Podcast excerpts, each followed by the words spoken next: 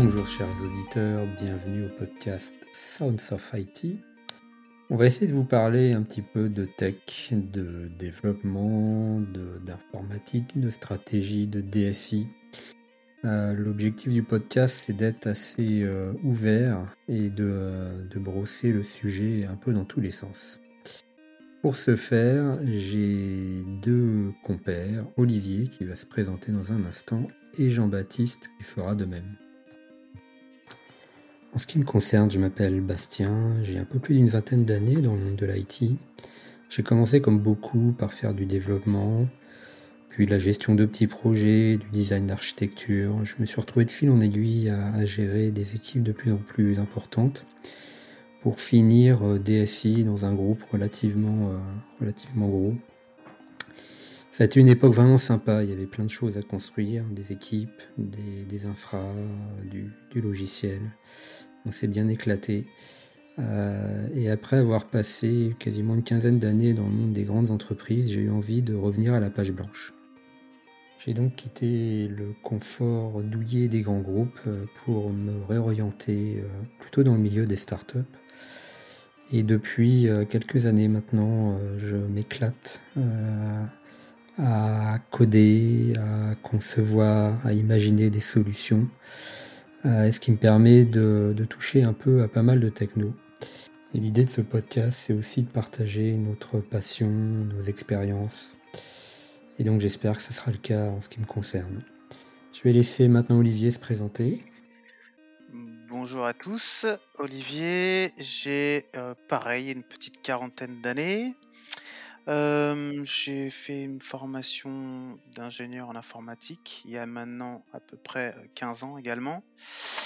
j'ai fait un petit parcours dans, au travers d'une petite PME de 30 personnes autour des années 2005-2010. Ensuite, donc là, je travaillais au support principalement des utilisateurs. Ensuite, j'ai intégré une grosse société qui fabrique des copieurs euh, aux alentours des années 2010 et donc j'ai occupé un poste plutôt de d'admin d'admin système, gestion des infrastructures, on va dire. jusqu'en 2018 où là j'ai pris un peu un petit poste de management aussi pendant deux ans. C'est un, un, passage qui m'a pas énormément accroché. Donc du coup, j'ai décidé ces quelques derniers mois de revoir mes plans et je suis en cours de reconversion et je m'oriente plutôt vers le développement. et je suis en plein milieu d'une formation pour, pour me reconvertir. Donc là, tu fais une formation au wagon. Hein, tout à fait. Donc c'est le wagon, c'est un organisme qui forme des gens qui a priori n'ont jamais fait de code pour leur donner un nouveau départ, effectivement cette, cette société existe maintenant depuis, depuis 5 ans environ et ils sont présents un peu partout dans le monde. C'est assez, assez bien développé et leur formation est très intéressante, très enrichissante. Ouais, tu nous en reparleras. Et ils ont aussi un podcast qui s'appelle Les Talks du Wagon, oui, tout à fait. Les Talks du Wagon, ouais. podcast mmh. hebdomadaire, il me semble. On vous invite à, à écouter à l'occasion. Ok. Jean-Baptiste Oui, bonjour à tous. Donc, euh, je m'appelle Jean-Baptiste. J'ai, au euh, grande coïncidence, moi aussi, une quarantaine d'années. Vous l'avez compris, c'est le podcast des quarantenaires, en fait. Euh, après une école d'ingé en, informatique, moi j'ai attaqué dans, un, dans un grand groupe international aussi. Alors d'abord comme admin système, euh, plutôt technique et puis ensuite euh, avec des, petites composantes euh, un peu plus un peu plus métier. j'ai fait ensuite un petit peu de management dans cette même entreprise d'une petite dizaine de, de, personnes. Et puis j'ai senti à un moment que l'entreprise allait, en tout cas, si ce n'est pas périclité, commencer à abandonner l'activité que j'exerçais. Et on était plutôt dans une, euh, une équipe euh, dynamique avec des, euh, des, envies de construction. Donc on a été impacté par ce, ce, contexte un peu, un peu difficile d'entreprise. J'ai choisi en 2012 de, de, de, changer un petit peu. j'ai changé de région. j'ai reconstruit un réseau social à, un autre, un autre endroit, un réseau professionnel dans ce, même endroit. Et j'y suis allé pour exercer un poste de, de DSI classico-classique dans une entreprise qui pourrait être assimilée à, une forme de service public, même si, si ce n'est pas tout à fait ça, puisque je ne suis pas fonctionnaire. Voilà. Ok, donc tu, nous parleras aussi un petit peu de ta vie de DSI, tu nous apporteras ton, regard de, de, DSI sur l'actualité et les sujets du moment. Ok, bah, je vous propose de commencer euh, peut-être par un premier sujet d'actu. L'idée, c'est de, donc de brosser un peu l'actualité et puis euh, de temps en temps de s'arrêter sur euh, soit des sujets plus techniques, soit des sujets un peu plus sociologiques ou, ou business, et puis les décortiquer. Donc ça va se faire sous, sous forme de petite discussion. Je voulais parler bah, pour, ce qui est de l'actualité, on en a eu euh, une euh, assez significative dans le monde de l'IT euh, la semaine dernière, puisqu'Apple a annoncé le début de sa migration vers des CPU ARM. donc, c'est pas tous les jours qu'un constructeur informatique change d'architecture CPU. C'est déjà arrivé chez Apple il y a un peu plus d'une dizaine d'années. Euh, et ils font aujourd'hui le chemin inverse. Il y a une dizaine d'années, ils étaient passés euh, des, PowerPC à Intel euh, parce qu'ils n'arrivaient plus à faire avancer suffisamment rapidement leur architecture PowerPC. Et aujourd'hui, ils passent d'Intel à, ARM, mais avec une architecture qu'ils maîtrisent beaucoup plus, puisque certes, ils utilisent une licence ARM, mais c'est leur design de CPU.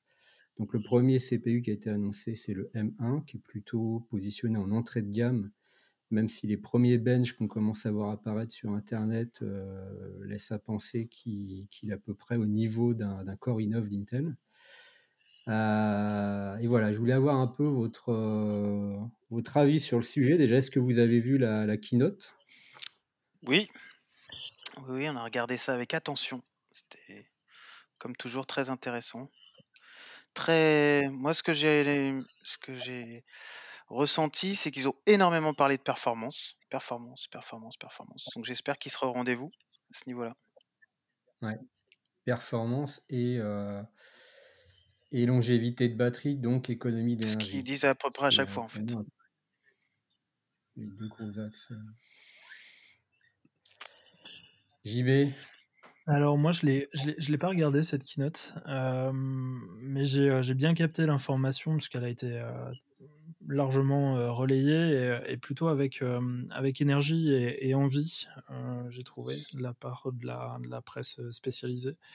Donc ouais, ouais, il y a, pas mal d'attentes et puis il y, a, y a beaucoup de, de, parallèles et quand on, capte une information comme ça, finalement, on, on en lit d'autres avec avec un peu plus d'attention. Moi, j'ai presque lu celle-ci et, et l'annonce d'Amazon de, aussi, son orientation très, très ARM, à, un peu près de, de, concert. Donc, j'y ai vu un mur de rebond, ou en tout cas un, écho assez, assez fort sur cette, cette, euh, cette annonce-là ou ces annonces-là. Alors après, je suis pas un grand familier euh, des, architectures euh, processeurs. Bastien, tu pourras peut-être nous, nous, refaire un, brief là-dessus.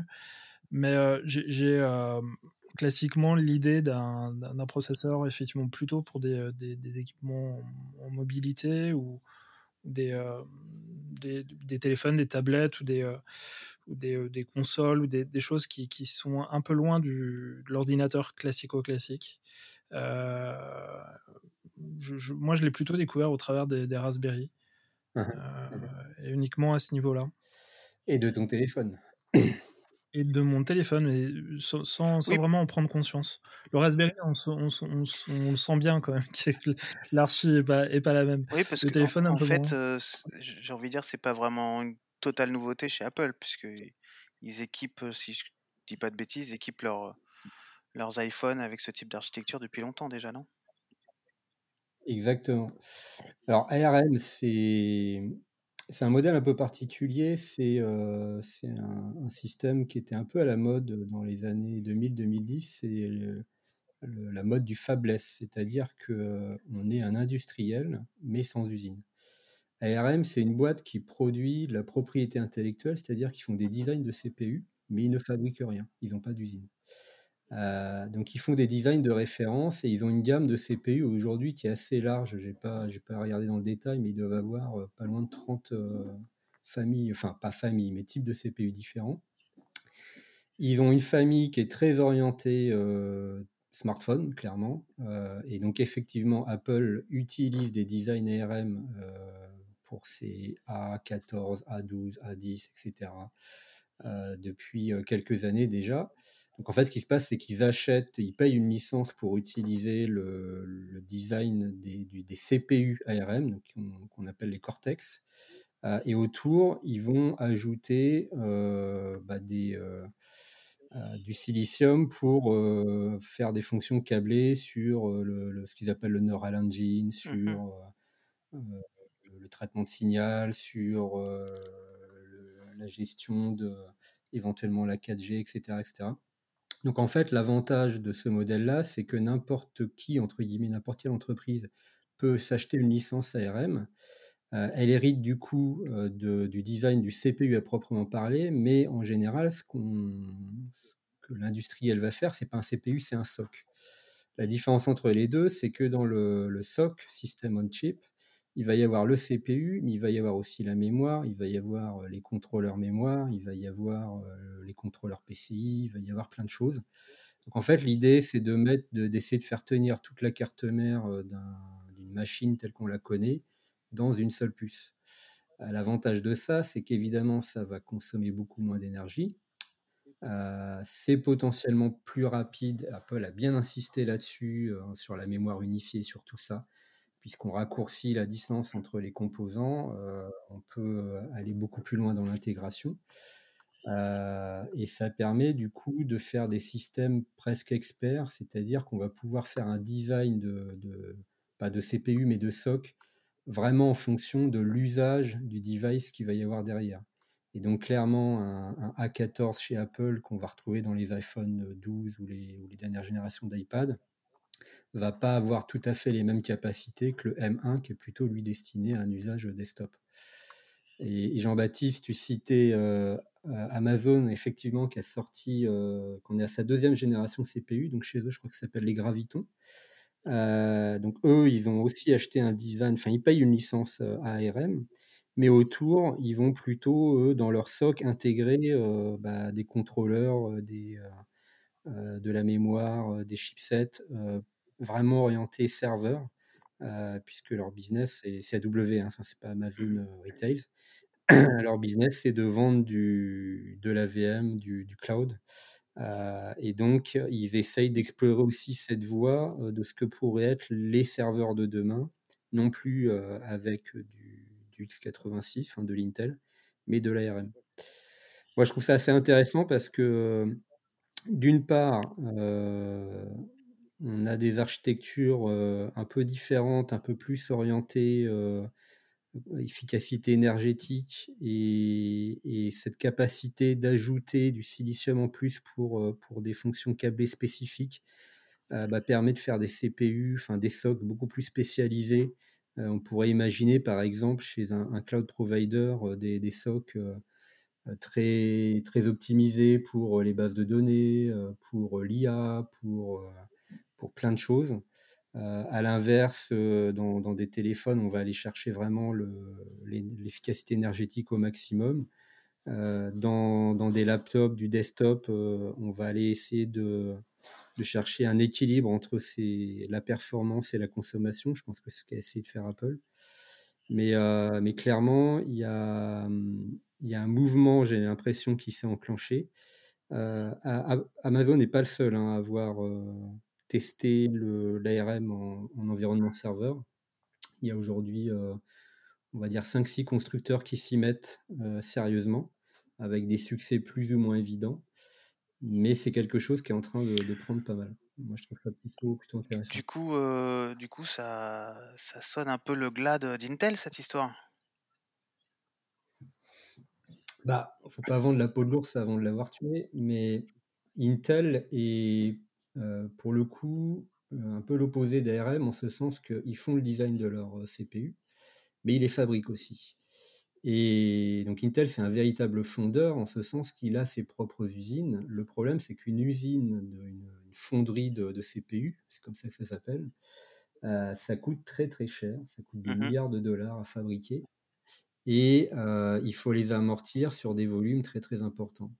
Le problème, c'est que Intel, ces dernières années, a accumulé pas mal de retard dans la finesse de gravure. Aujourd'hui, ils sont un peu bloqué sur le 14 nanomètres. Donc la finesse de gravure, grosso modo, c'est la taille des transistors qu'on va avoir dans le CPU.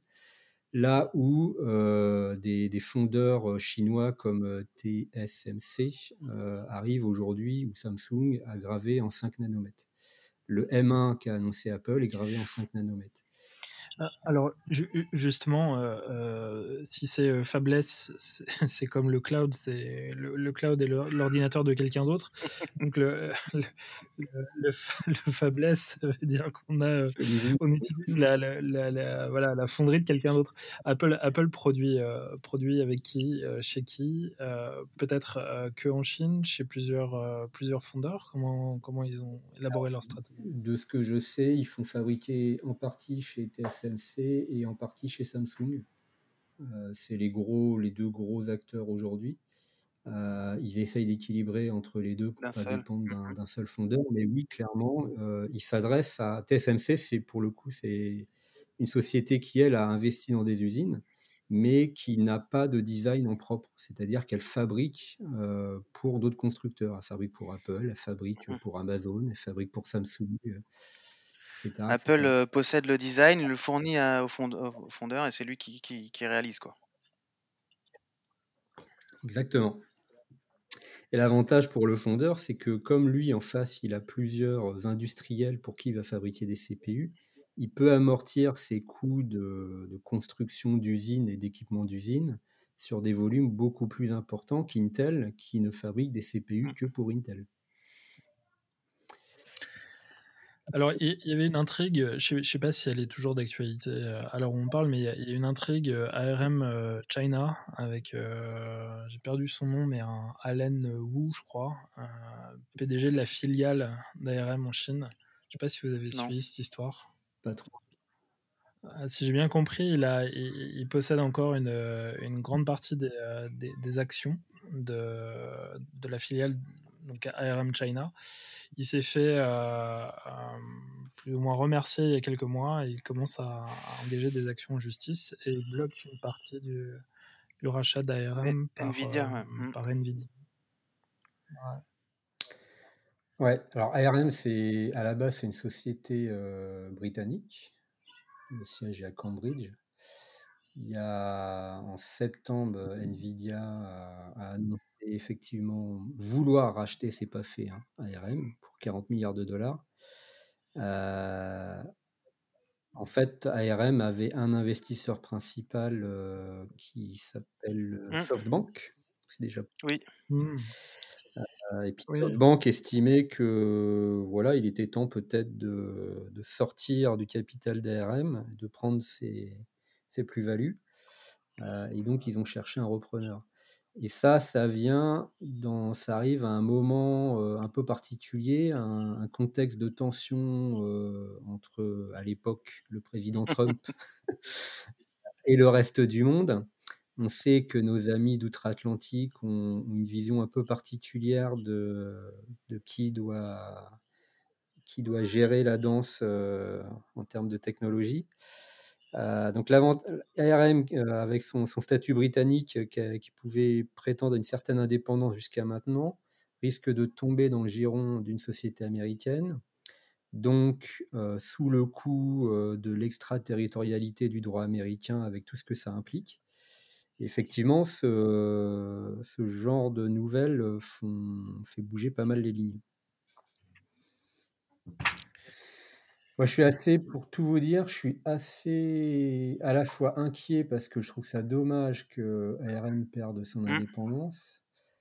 Euh, mais intéressé de voir ce qui va se passer parce qu'NVIDIA, c'est pas des nains. Heu, ils ont su démontrer qu'ils étaient capables de pareil, de faire des designs de de GPU, heu, Et absolument performant, ouais. Mmh. incroyables et performants avec, heu, pareil, une efficacité énergétique, très importante.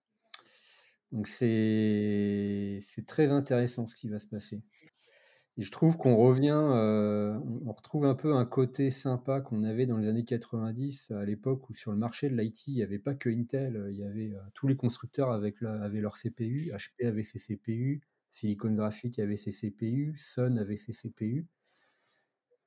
Amiga avait ses CPU. Et et et Intel a pris le marché, c'est devenu un peu tristouné.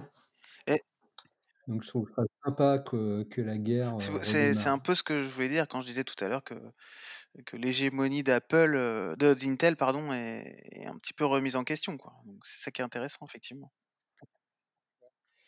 Ouais, après Intel, ils vont Non, pas disparaître du jour au lendemain Il y a AMD qui est là aussi. serveurs. Il y a AMD qui les chatouille un peu, mais sur le même type d'architecture, hein. Heu, donc ce qu'on n'a pas dit, c'est que, heu, c'est 2 architectures complètement différentes. Intel, heu, c'est une architecture qu'on appelle CISC, donc l'idée, c'est d'avoir un jeu d'instructions, heu, entre guillemets «complexe», c'est-à-dire assez vaste, pour faire un maximum de choses en un seul cycle de CPU. Donc il y a plein, plein de types d'opérations différents et ARM, c'est plutôt des architectures RISC, donc le jeu d'instructions est en théorie réduit, Mmh. beaucoup plus simple, heu, quitte à faire 3-4-5 opérations pour arriver au même résultat. C'est 2 approches complètement différentes. Mais il semble ce qui semble, heu, se démontrer avec le temps, c'est que, heu, la stratégie d'avoir un jeu d'instructions simple, est plutôt payant d'un point de vue énergétique. Alors tout ça, ça pose quand même une question importante, c'est tout ce qui est, justement, on parlait tout à l'heure un peu de développement, développement des applications et des architectures qui changent comme ça. Ça va avoir des impacts, non négligeables à mon avis sur les dans les équipes de développement. Ouais, moi je pense que ça va pas être si terrible que ça. D'une part parce que, les compilateurs modernes savent très bien, gérer les 2 architectures. Aujourd'hui, si on prend le compilateur Go par exemple que j'utilise pas mal, il sait compiler pour ARM tout comme il sait compiler pour une architecture AMD64, enfin x86, très très simplement. Heu, les gens qui font, heu, plutôt du Java, du Kotlin, du Scala, heu, se posent même pas la question puisque là on produit du bytecode qui est exécuté par une JVM et et la JVM enfin il existe des JVM, pour, pour ARM, c'est les mêmes que pour, pour les architectures Intel. Donc moi je pense que ça va être assez transparent pour, la plupart des développeurs, sauf pour ceux qui sont très proches du matériel, donc plutôt les les développeurs de systèmes, heu, où là il va falloir, heu, bah, peut-être un peu optimiser, heu, Intel, on a 20-25 ans d'optimisation derrière nous, ce qu'on n'a pas forcément, en tout cas dans le monde serveur, sur ARM et là il y a il y a clairement, Ouais, mais enfin, tu vois, par exemple, tout à l'heure, Jean JB, tu t'évoquais les Raspberry. Moi, je sais que, dès que tu veux commencer à déployer quelque chose sur un Raspberry, ben, tu galères un peu plus à trouver, les applications, au format ARM, quoi. Bah, je crois je crois Bastien que tu avais fait, il y a quelque temps une statistique des, images Docker, disponibles en en Intel ou en en ARM. Ouais, j'ai plus les un chiffres en tête, mais c'était il y ouais. a 1 an ou 2 effectivement, on était à quelques pourcents d'images, heu, natives pour ARM versus, heu, Bah, oui. 90-95 pour Donc la la la tendance va Mais s ça, va ça va s'inverser, enfin va va évoluer, c'est sûr, mais en attendant, il y a quand même un temps un temps, heu, va falloir que les développeurs s'y mettent, quoi, c'est enfin la loi de marché, hein, c'est une question d'offre et demande. Si, heu, s'il y a une demande sur la partie ARM, de plus en plus les les éditeurs, les projets open source et cetera vont faire l'effort de mmh, fournir des images ARM. Et aujourd'hui, alors moi j'utilise beaucoup, heu, pour le coup ARM en architecture serveur. Heu, de moins en moins, je suis bloqué parce que, heu, parce que je trouve pas, ce qu'il faut en ARM et quand c'est le cas, bah, je recompile les projets moi-même, hein. Ça se fait plutôt bien en général. OK. Bon, bah, ça promet, quand même des choses, à suivre et intéressantes pour le futur. Ouais, moi je trouve ça vraiment très, très intéressant. Ça va avoir des impacts, jusqu'à la gestion des data centers, qui sont aujourd'hui quand même une, une source de pollution indirecte, assez importante. Les data centers consomment, quelques pourcentages de de l'énergie, mondiale. Avoir des architectures, heu, beaucoup plus optimisées, heu, d'un point de vue énergétique, heu, ça peut vouloir dire, qu'on va commencer à avoir, des data centers, par exemple avec du refroidissement passif. Il y en a quelques-uns aujourd'hui, mais c'est, Ouais, assez anecdotique. Ça pourrait devenir presque une norme. On pourrait aussi se demander dans quelle mesure ça va pas favoriser, par exemple, le retour à à l'internalisation de l'IT. Ah ouais, carrément? Heu, une des choses, moi, bah, une des choses qui a poussé les entreprises à aller vers le cloud, c'est que, gérer un data center, c'est pas quelque chose de simple. C'est des investissements qui sont lourds. Faut gérer, faut gérer des des puissances, électriques importantes, faut gérer des produits des chaînes de production de Bah, froid, c'est un métier à part entière, hein, Un métier à part entière et et la densité informatique étant, ce qu'elle est aujourd'hui, c'est devenu très, très compliqué. Si demain on te promet, bah, de pouvoir, délivrer la capacité dont a besoin une entreprise sur quelques machines ARM qui ont pas forcément besoin de centaines de kilowatts pour être alimentées, ça peut peut-être commencer à changer la donne. Ça va peut-être commencer par le par le edge computing d'ailleurs. OK, donc si je re je reformule un peu ce que tu viens de dire, en gros ce que tu dis, c'est que là où aujourd'hui, on avait besoin de beaucoup de serveurs, de beaucoup de racks et cetera, donc c'était, beaucoup de travail de gestion et de maintenance. Si demain on fait tenir la même chose dans beaucoup moins, bah, les entreprises, pourraient être tentées de se dire: «Bon, bah, si j'ai besoin que de 3 serveurs, je peux les remettre chez moi», quoi, en gros. En tout cas, ça va peut-être modifier un peu les équations économiques et et l'équilibre. Le cloud va pas va Non, pas disparaître, hein. Pas du tout mon ma conviction. Mais, le le cloud, c'est quelque chose qui coûte cher malgré tout et bah, d'ailleurs, tu pourras peut-être nous en parler un petit peu Jean-Baptiste, mais Mmh. moi je pense qu'il y a pas mal d'entreprises, heu, qui, voyant leurs factures gonfler au fil des années, à un moment ou un autre vont se reposer la question, heu: «Et si je réinternalisais, combien ça me coûterait?» Enfin, pour les entreprises, c'est quand même sacrément confortable de se dire aujourd'hui: «Bah, OK, toute l'informatique, elle est gérée, elle est surveillée, elle est monitorée» et il y a des SLA, heu, assez contraints, heu, c'est quand même très confortable pour l'entreprise de déléguer toute cette partie-là à à un provider, dont c'est le métier quand même.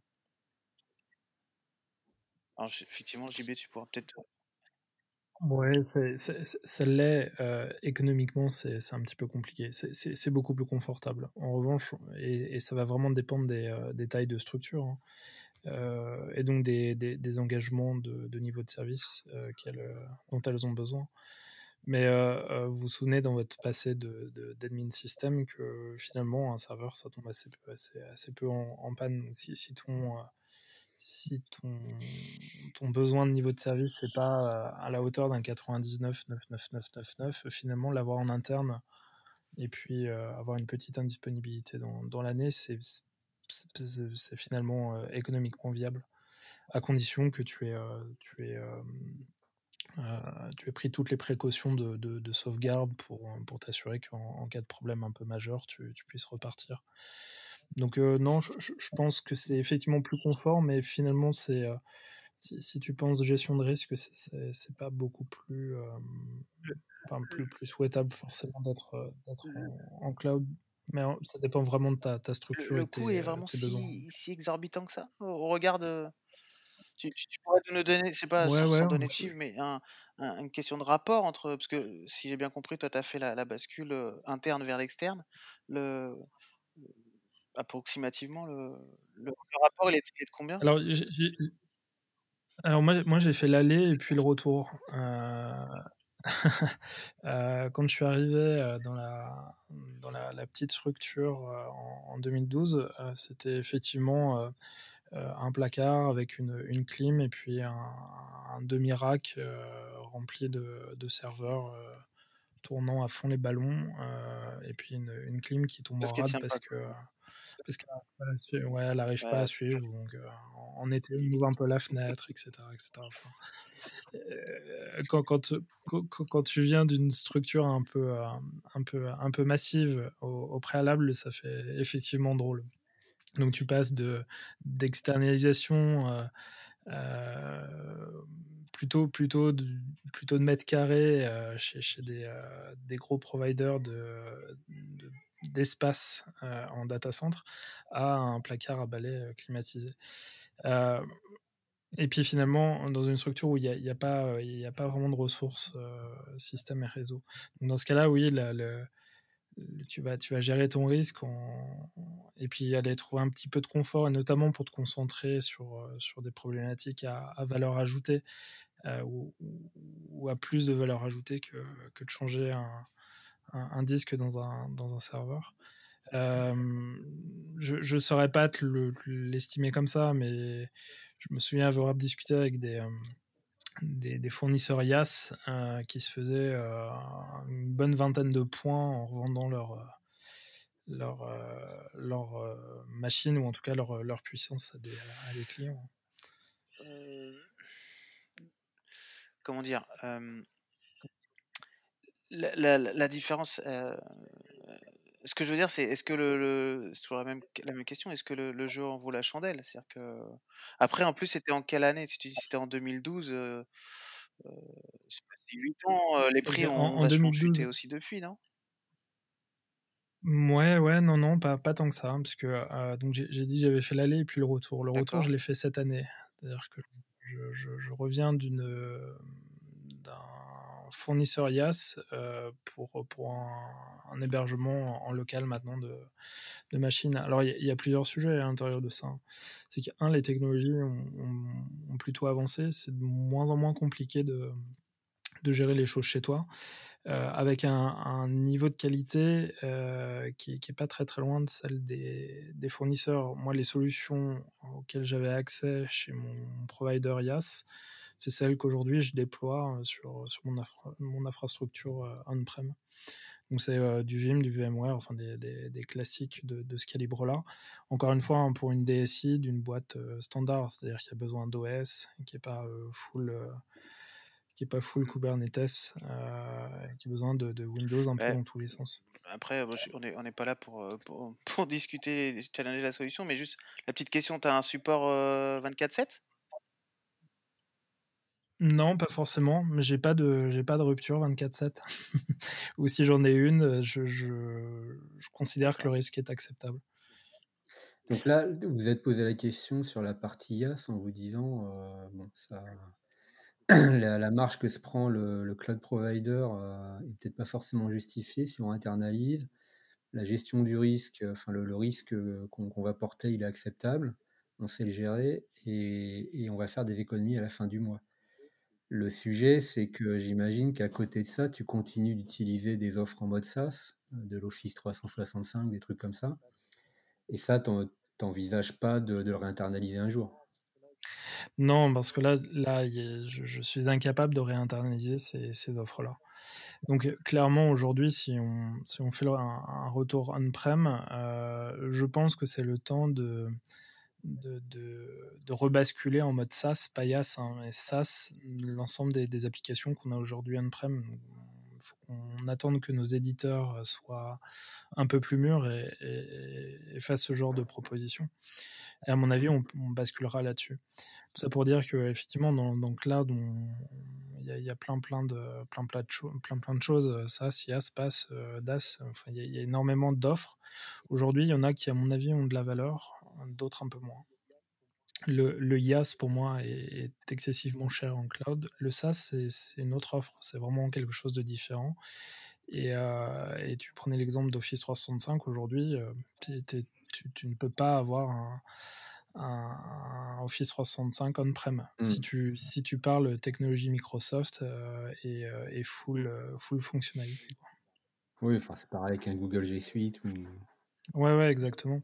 Après après si tu veux, heu heu, basculer ou essayer de réinternaliser jusqu'à ton ton Office 365, tu tu peux, heu, taper des alternatives et puis, plutôt dans le monde de l'open source d'ailleurs, et puis essayer de reconstruire un équivalent. Mais dans ce cas-là, c'est pas la même, pas la même histoire. Il va te falloir une, Ouais. une équipe ou en tout cas ce que tu mets pas dans ton dans ta licence, tu la mets dans tes dans tes RH, c'est vrai que toi tu tu t'étais là, tu t'étais positionné sur la sur le IaaS, mais effectivement de plus en plus, si on voit juste l'aspect application, c'est plutôt les applications maintenant qui se déploient dans le cloud plutôt que le que les infrastructures.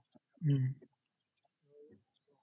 Oui, oui, bien sûr. En encore une fois, hein, moi je pense que le IaaS a pas beaucoup de pas beaucoup d'avenir, en tout cas pour pour pour l'utilisation que moi j'en fais. Encore une fois avec des, heu, des OS, des Windows, des, heu, des éléments comme ça. Après, je Ba Bastien, toi tu tu dois avoir un re un retour un peu plus un peu plus intéressant que que le mien sur, heu, sur ce sujet-là, mais je pense que, si tu te passes de d'OS et puis que tu tu pars plutôt sur de la dockerisation et puis de l'orchestration, heu, Kubernetes ou autre solution, j'imagine que là, il y a peut-être un intérêt à aller chercher du IaaS chez un provider.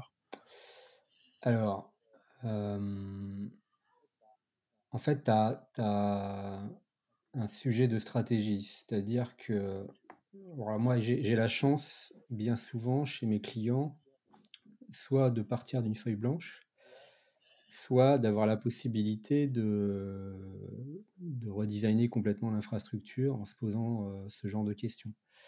Heu et donc, heu, bah, l'avantage, c'est que du coup, on part directement sur, les technologies un peu à l'état de l'art actuellement. Effectivement, beaucoup de Kubernetes et donc là, la question, c'est est-ce qu'on va sur du Kubernetes managé? On est plutôt sur une offre pas tout à fait PaaS, mais presque, entre le PaaS et le IaaS? Ou est-ce qu'on va vers du, heu, du du pour le coup, très bas niveau, c'est-à-dire du bare metal? On va louer, en fait, des machines physiques, heu, chez un OVH, par exemple. La différence enfin, la réponse à cette question, elle est, différente en fonction de chaque entreprise, puisqu'elle va surtout dépendre, justement, des compétences internes de l'entreprise. Une entreprise qui a les capacités de déployer de gérer un cluster Kubernetes elle-même, c'est pas si compliqué que ça. Heu, moi, mon conseil, c'est d'aller vers du bare metal parce que ça revient beaucoup moins cher. Et là, grosso modo, entre, heu, si on compare le coût de location d'un serveur, heu, je chez OVH, mais il y en a d'autres, versus le coût d'acquisition, plus l'hébergement, plus, les coûts télécoms, heu, la gestion du réseau et cetera et. Heu, finalement, l'équilibre économique, il est pas pas flagrant ni dans un côté ni de l'autre. Heu, donc pour des raisons de facilité, de rapidité, ça vaut presque plus le coup d'aller vers, heu, vers la location, metal. Heu et là-dessus, on va déployer du coup, des clusters Kubernetes qu'on va gérer nous-mêmes. Et et c'est relativement efficace en termes de coût. En termes de disponibilité, c'est bah, c'est c'est du Kubernetes, heu, ça ça marche plutôt bien. Il y a des mécanismes de self-healing, il y a des mécanismes de de de monitoring intégrés, enfin, il y a pas mal de choses. Donc ça veut dire qu'on arrive à à déployer des infrastructures qui sont relativement denses et potentiellement complexes, avec un De minimum matériel? de de ressources. De maté bah, de matériel, ça dépend de de tes besoins, mais surtout un minimum de ressources humaines. Tu as pas besoin d'une armée de d'admins derrière pour surveiller le système.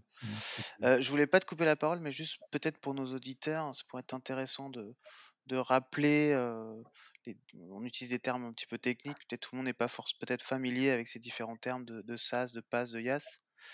Donc pour expliquer, heu, le IaaS, c'est une infrastructure as a service, le PaaS, c'est une, heu, plateforme as a service et le SaaS, c'est un software, donc un logiciel as a service. Voilà, c'était Ouais. une petite, heu, petite parenthèse tu fais bien de le préciser.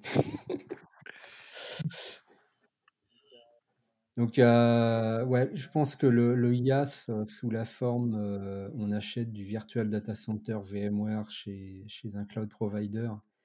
C'est économiquement probablement ce qu'il y a de moins intéressant parce que, parce que là, tu payes des licences sur lesquelles le cloud provider se prend un markup, tu payes des infras sur lesquelles le cloud provider se prend un markup, euh, tu, tu, payes pas mal de choses.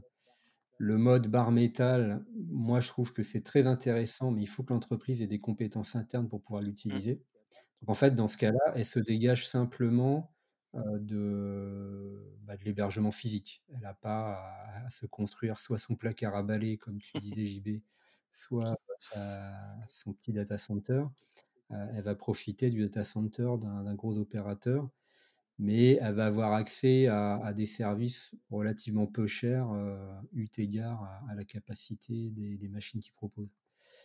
Euh, et après, il y a effectivement le SaaS où là, on change complètement de paradigme, c'est-à-dire qu'on achète un service euh, sur, mmh. sur étagère, un, logiciel, et l'entreprise ne gère rien du tout.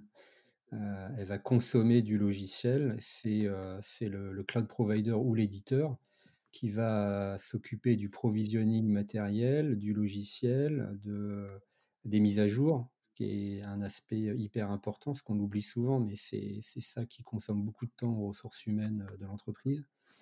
donc là, c'est hyper confortable, comme tu le disais, JB.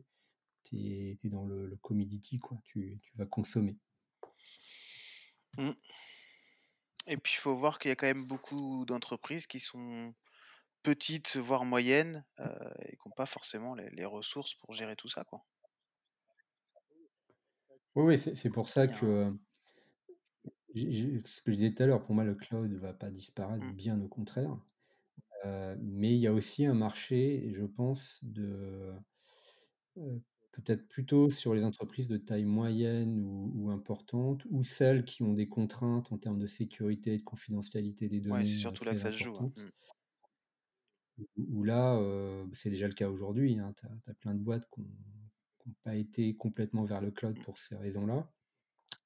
Euh, et, là, les choses vont peut-être euh, vont peut-être un peu évoluer avec euh, l'arrivée de cette nouvelle architecture. Bien. Vaste sujet. Ouais, en tout cas, c'est à suivre.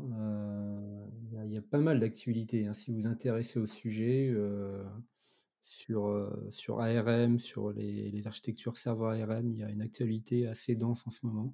Il y a des petites boîtes qui commencent à émerger comme Bamboo, par exemple, qui, euh, qui fabrique des, des, machines modulaires à base d'architecture ARM, avec un ratio nombre de cœurs, mémoire par watt qui est absolument inimaginable dans le monde Intel. Donc il y a, les choses sont en train de bouger.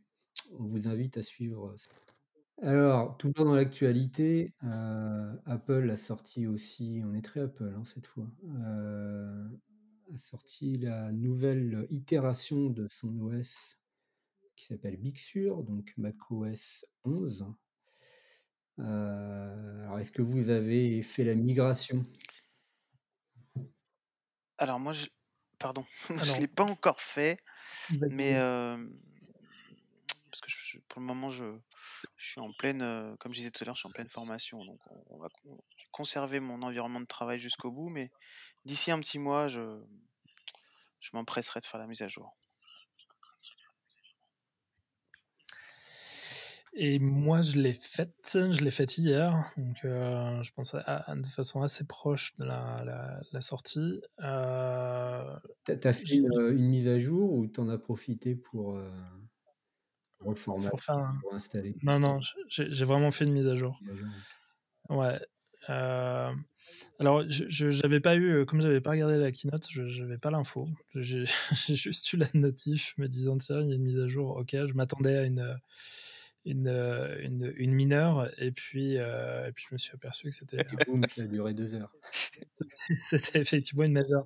Donc j'ai cliqué sur le bouton et puis je suis allé prendre ma douche. C'était un matin et, et puis finalement ça a duré jusqu'à 10 heures. Alors, je, je, rigole, mais euh, ouais, non, ça prend un petit peu de temps, mais c'est tout à fait supportable. Alors, euh, j'ai pris un petit peu de temps, euh, mais, vraiment très rapidement pour essayer de, de, voir ce qui avait changé. Et puis finalement, pas grand chose si ce n'est le design. En tout cas, de, ce que j'ai vu, il y a deux, trois trucs sur les centres de notification, etc. Mais bon, c'est plutôt, à mon sens, plutôt, plutôt gadget. donc j'ai plutôt focalisé sur le design et très honnêtement, moi, il me plaît. je ne sais pas s'il sera du goût de tout le monde, mais moi, il me plaît. Il est, plus épuré, il est plus, un peu plus minimaliste, je, trouve. C'est comme pour tout changement un petit peu perturbant sur certaines choses qu'on a l'habitude de faire ou des, réflexes un peu conditionnés qu'on peut avoir. Je pense à l'écriture de mail ou, ou, à, Safari par exemple. Mais non, je trouve que ça, c'est pas mal. Il est, il est vraiment intuitif et, et, joli. que tu as l'habitude d'utiliser fonctionne sans problème. Ouais, j'ai eu aucun problème. non, j'ai une appli qui s'était pas mise à jour. J'ai retéléchargé le, dernier, dernier setup et j'ai pas eu de, pas eu de problème. Non, non, vraiment, tout fonctionne. ouais, pareil pour moi. j'ai aussi fait la mise à jour. J'ai pas fait de, de réinstall. Donc moi, j'ai beaucoup d'IDE, enfin d'applis de, développement, etc. Et ça, ça a marché nickel. Euh, je trouve que leur process de mise à jour est, quand même bien rodé parce que euh, parce que c'est relativement propre. Euh, il y a quelques années, si tu voulais avoir une install clean, il fallait vraiment reformater, installer, etc. Maintenant, Donc là, tu as fait la mise à jour? Ouais, j'ai fait la mise à jour aussi. non, non, non. Et donc moi, j'ai attendu un peu. Je ne l'ai pas fait. je ne sais plus quand elle est sortie, le, le 12 ou le 14, je ne sais plus exactement, mais j'ai attendu quelques jours. Et j'ai lu que les personnes qui s'étaient jetées euh, le soir même de la, disponibilité de Big Sur sur la mise à jour ont eu quelques petits soucis, puisqu'évidemment, euh, le truc doit poser 12 gigas. Donc vous vous doutez bien que euh, quand il y a des millions de personnes qui se mettent à le télécharger en même temps, même si l'infrastructure elle est bien solide, elle en prend un coup dans la gueule. Euh, et donc, les, serveurs chez Apple et chez ses fournisseurs, les serveurs d'images, ont un peu souffert. Et ça a mis en lumière, du coup, un, truc assez amusant, c'est que les gens qui n'avaient pas forcément l'intention de faire leur mise à jour ont commencé à avoir des problèmes à lancer les applications sur leur, euh, leur version courante d'OS 10, par exemple Catalina. Euh, et à cette occasion-là, du coup, on s'est aperçu que, en fait, depuis quelque temps, Apple a mis en place un, système dans ses OS, euh, on va dire orienté laptop, desktop. Euh, donc c'est lié, à la base, c'est pour des raisons de sécurité. C'est-à-dire que le principe, c'est qu'une application déjà doit être signée par Apple pour pouvoir s'exécuter si elle vient, si elle provient d'un développeur qui n'est euh, pas authentifié, tamponné par Apple, il y a un petit message d'alerte. Vous pouvez passer outre euh, ou pas euh, en fonction de la, politique de votre, entreprise, par exemple. Mais surtout, en fait, à chaque fois que tu lances une appli, ça envoie une demande au serveur d'Apple, donc au serveur OCSP, euh, qui répond OK, je t'autorise à lancer ou pas. Mmh ce qui est quand même surprenant.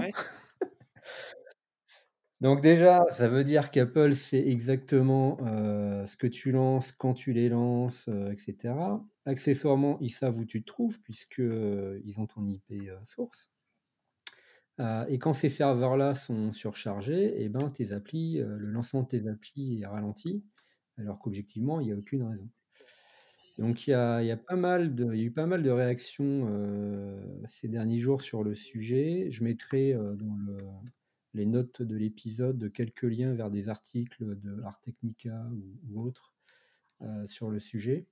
Et grosso modo, bah, Apple a été un petit peu sollicité pour dire c'est quoi ce bordel Vous vous, positionnez en défenseur de, de la liberté du droit à la, à la, propriété privée, etc., etc., la sécurité, et puis en fait, vous espionnez tout le monde.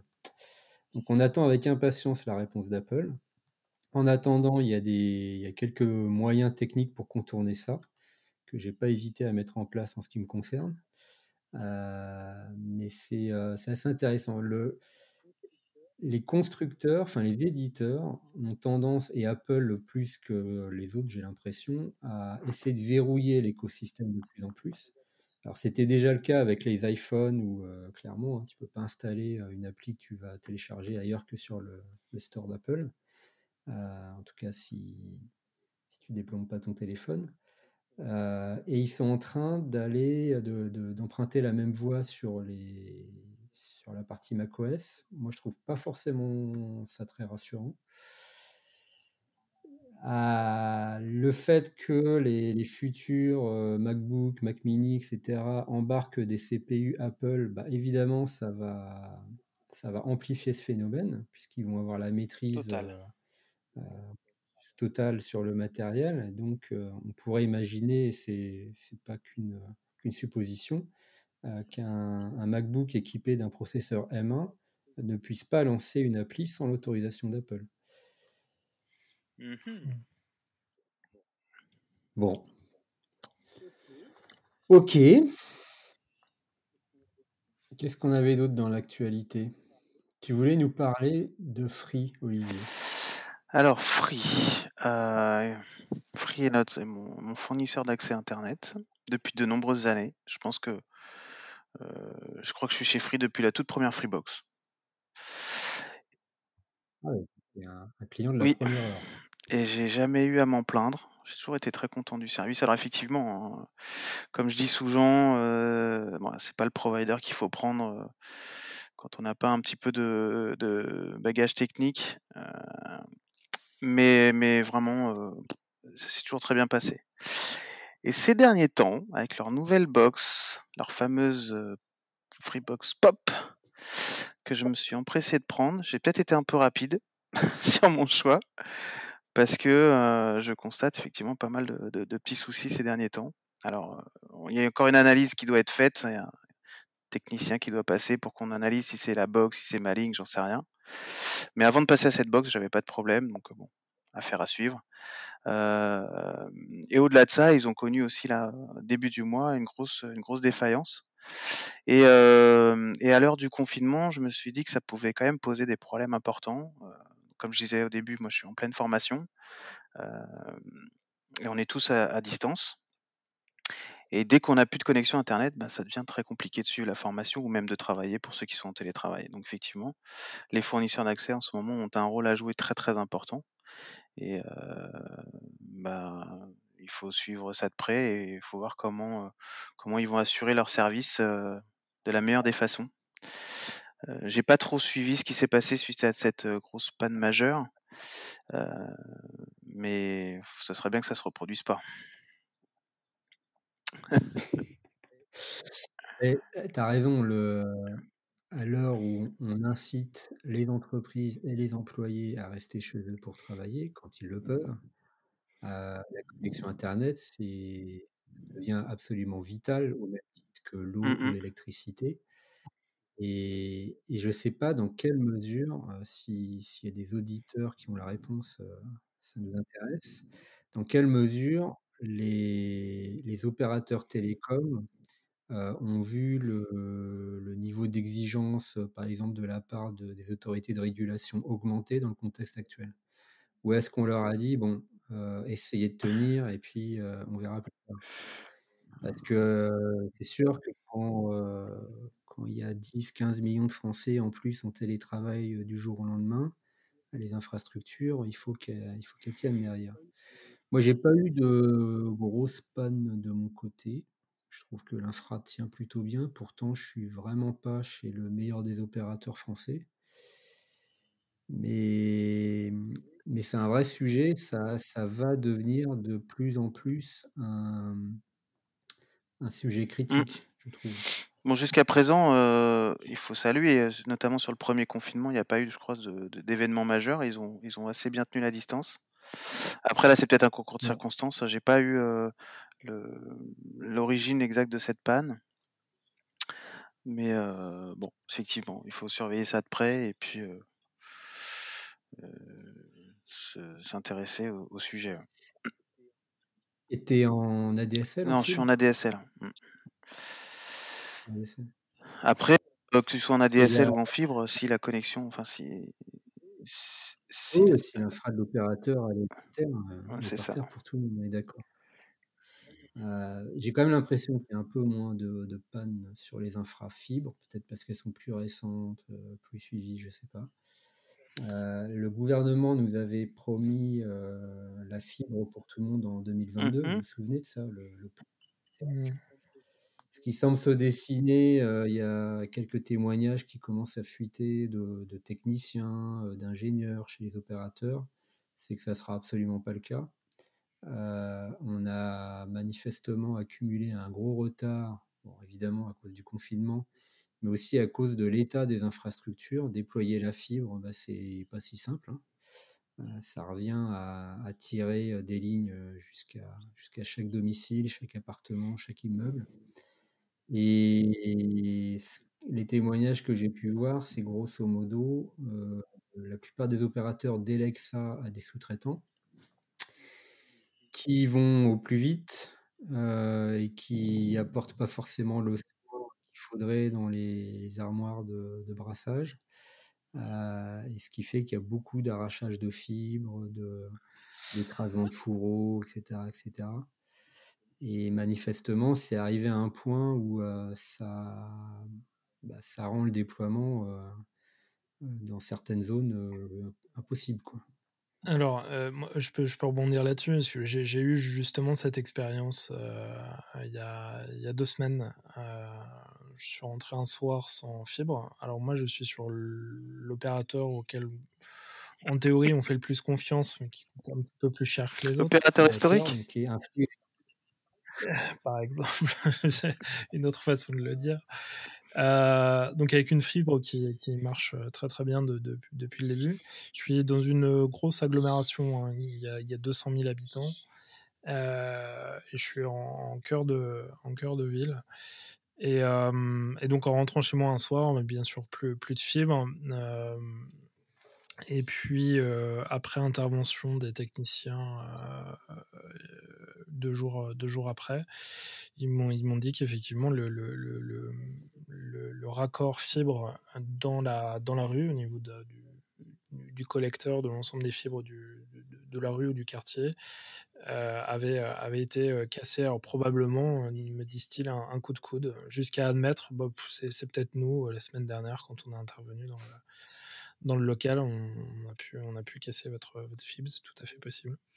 Donc oui, oui, je je pense qu'effectivement les, les, les derniers kilomètres ou en tout cas, les, les les, sous-répartiteurs ou les les endroits qui sont très, très proches du domicile sont probablement mal, mal, mal entretenus. J'imagine que les, les backbones sont parfait état et très bien, très bien calibrés puisqu'ils doivent y intervenir que pour des opérations, heu, structurées, planifiées, et cetera, et probablement avec des techniciens un peu un peu, Sérieux.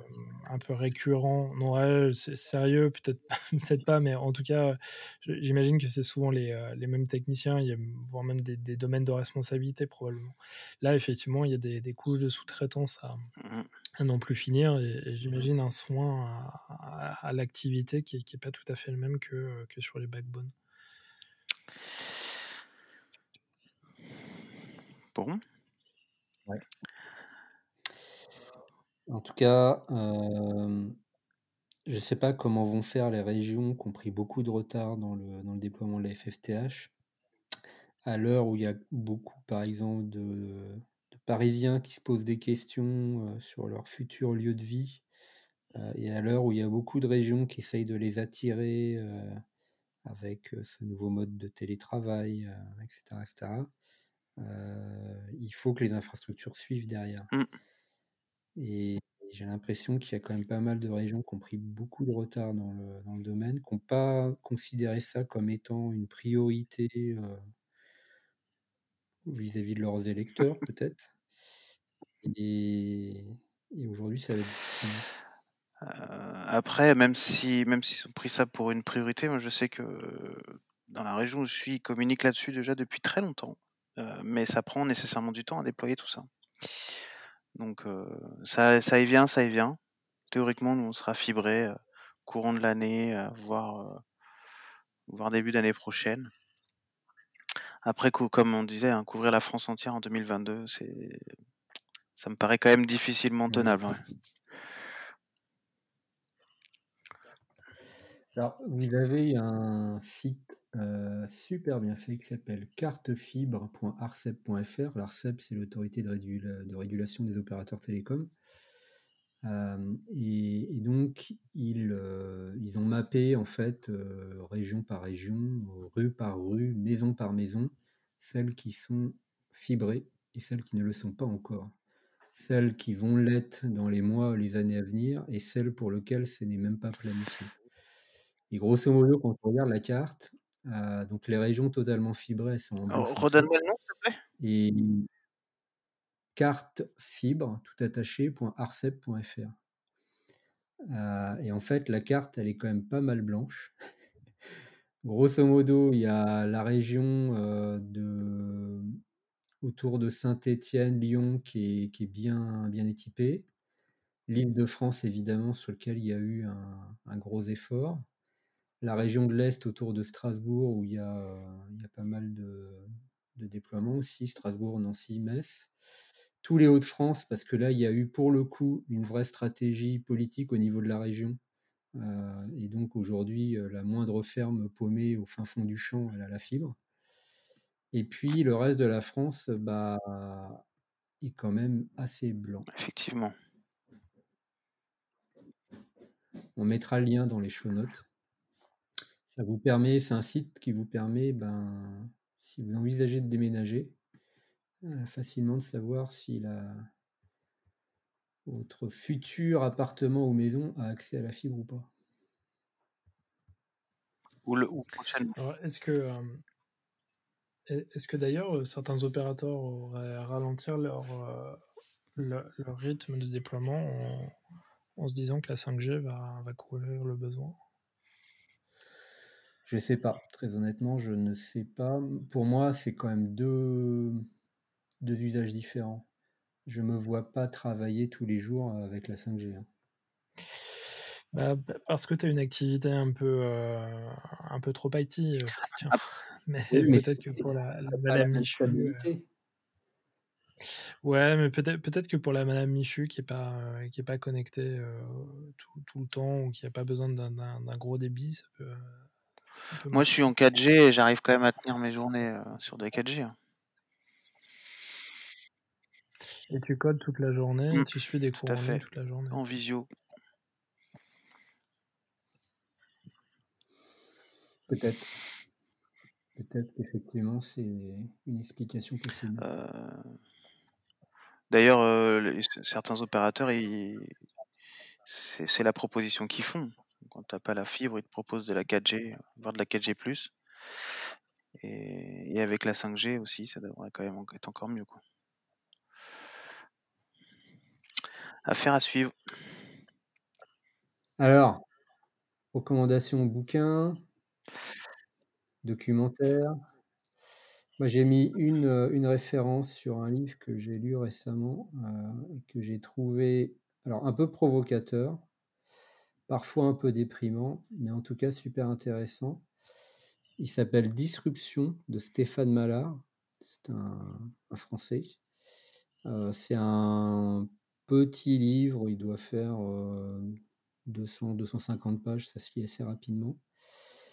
Et grosso modo, euh, bah, comme son nom l'indique, le sujet c'est la disruption. Il explique ce que c'est réellement au-delà de, des termes marketing, comment ça fonctionne, euh, quels sont les risques pour les entreprises et, comment il voit, lui en tout cas, évoluer à la fois le marché du travail et, euh, la façon dont les entreprises font leur métier aujourd'hui. Donc je, le conseille fortement, encore une fois parce qu'il se lit, plutôt rapidement et il permet d'avoir un éclairage assez intéressant sur tous les mécanismes de, disruption, donc qui, sont en fait de l'innovation hyper brutale qui rend complètement caduque un business du, jour au lendemain. Il y, a, pas mal d'exemples dans le livre. Hein. parle évidemment de Uber, de Airbnb, de SpaceX, de, toutes ces sociétés-là. Il, est, il est plutôt sympa à lire. Oui, le, le sous-titre est le suivant Intelligence artificielle, fin du salariat, humanité augmentée. Quel beau programme. ouais, je, je, vous le dis, hein, moi je l'ai trouvé parfois un petit peu pushy, mais, mais bon, grosso modo, c'est quand même pas mal étayé, il y a de l'argumentation. Il faut le lire pour se forger sa propre opinion. Très bien, on va s'empresser de lire ça. moi de mon côté, j'avais deux petites recos plutôt vidéastes, si on peut dire, parce que tu, as évoqué SpaceX. Euh, j'en profite pour, euh, pour rebondir sur euh, le document, enfin le docu-fiction, j'ai envie de dire, produit par Netflix sur Mars, que j'ai trouvé très très très passionnant, très intéressant. Donc ça, ça mélange en même temps comment dire, un une vision un peu futuriste de la conquête de, Mars via SpaceX, mais en même temps un petit un petit parallèle avec ce qui se fait aujourd'hui. Donc on, voit des interviews d'ingénieurs de, la NASA ou, même d'Elon Musk à l'heure actuelle, et donc ils mettent un peu ça en parallèle. J'ai trouvé ce, document, cette docu-fiction intéressante et passionnante. Et c'est uniquement sur SpaceX ou ou il y a d'autres, intervenants? bah, il y a c'est la NASA et SpaceX, quoi. Donc c'est vraiment, aujourd'hui, oui, les deux gros acteurs dans la conquête de Mars. il y a celui-là et puis un autre documentaire Netflix qui concerne, que tu nous avais conseillé d'ailleurs Bastien sur, qui s'appelle, «Derrière nos écrans de fumée» qui qui qui permet de mmh, d'alerter un peu le public et de sensibiliser un peu le public à, ces grands géants de la, tech que sont les GAFA et, et leur, leur appétit de, de data, d'information. Donc il faut le regarder effectivement avec beaucoup de second degré, il faut comprendre ce qu'il y a derrière. voilà, c'est des anciens employés de, de, Facebook, Pinterest et autres grands, grandes sociétés de la tech, Google évidemment, qui, qui témoignent un peu de, de, leur implication dans ces.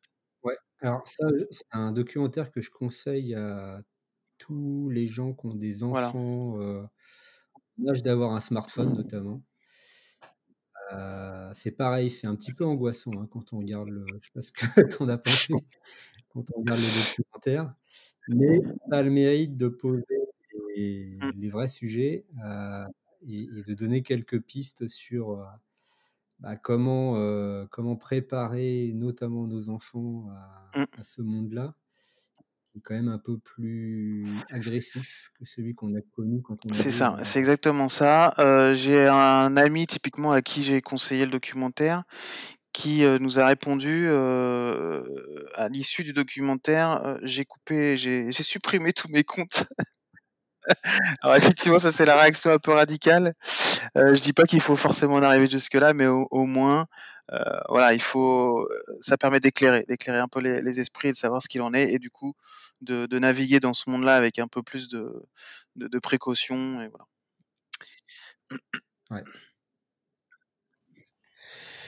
Et moi, je conseillerais alors un, blog que j'ai découvert il y, a, assez peu de temps. J'ai regardé quelques, épisodes, donc je ne suis pas un, spécialiste de ce, blog, mais c'est il s'appelle GoPirate. C'est deux, deux, compères, Maurice et, et, Olivier, qui sont des Québécois et qui vous parlent de d'un certain nombre de sujets d'entreprise, alors des choses qui, qui sont plutôt urticants pour ceux qui travaillent dans des gros groupes, par exemple, comme la, la bureaucratie ou des, des, sujets comme, comme ça, là, ou les, les bullshit jobs, ou les, les, les, tâches, les tâches improbables, hein, ou les, les problématiques d'organisation, de, de, management. Je trouve que leur, leur blog est plutôt, plutôt dynamique, assez bien fait. ils sont assez présent sur les réseaux sociaux.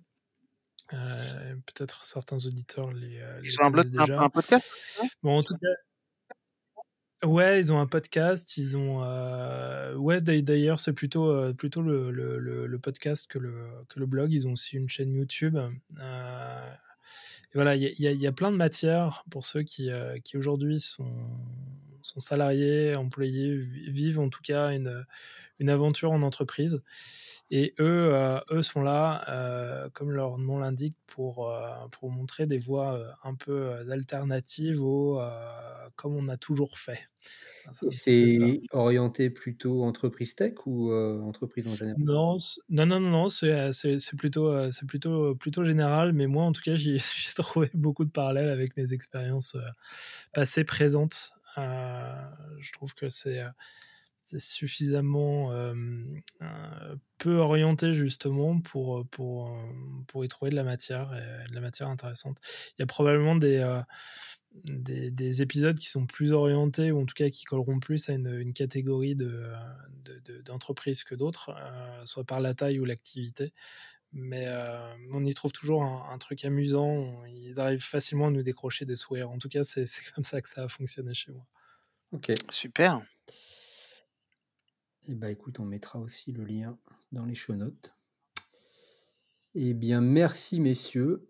J'espère que l'épisode vous aura plu à tous. Et si c'est le cas, il y en aura peut-être un autre si vous êtes sage.